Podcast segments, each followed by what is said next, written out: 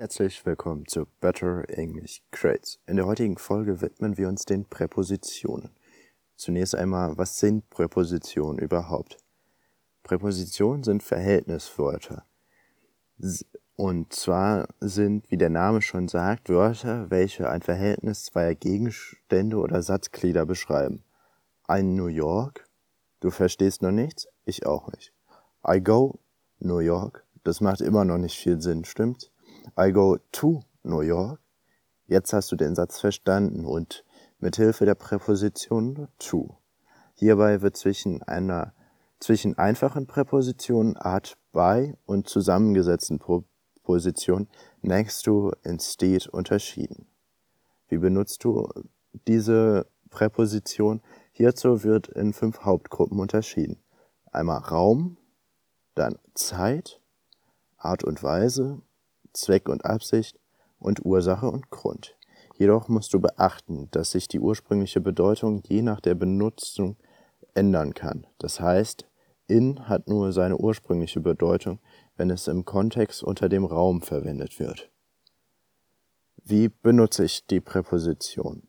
In der Regel steht die Präposition immer vor dem Objekt. I go to New York. Dabei ist erst Nomen also Subjekt, dann Verb, dann Präposition und dann Objekt. Präpositionen englisch die Ausnahmen. Bei den Ausnahmen stehen die Präpositionen immer am Satzende. Im Folgenden sind die Ausnahmen aufgelistet oder werde ich sie nennen.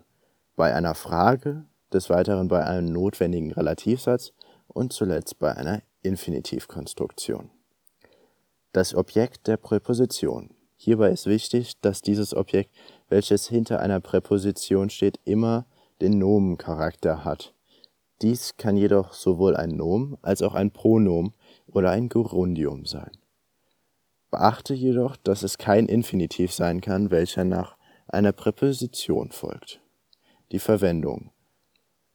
Da es sehr viele, mitunter auch ähnliche Präpositionen gibt, gilt ihre eine besonders hohe Verwechslungsgefahr. Im Folgenden sind die meisten verwendetsten Präpositionen, die du für die Schule benötigst, erläutert. Also zunächst die Raumpräposition at, in, on. An einem Punkt, hierfür verwendest du at, at the table. In einen Raum, hierfür verwendest du in, in the bedroom, in the sky. Auf einer Oberfläche, hierfür verwendest du die, die, die Präposition on, on the table, on the right side und so weiter.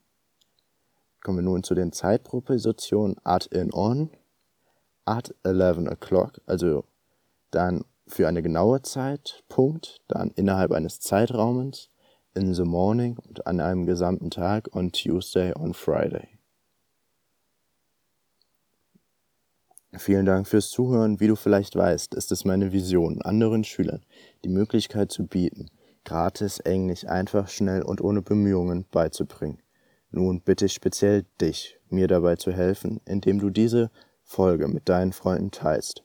Ansonsten liest dir meinen Artikel durch, um noch einmal alle Informationen auf einen Blick zu haben. Link in der Beschreibung. Des Weiteren würde ich mich sehr über einen Kommentar freuen, damit ich weiß, ob es dir gefallen hat und ob es dir überhaupt hilft. See you, bye bye.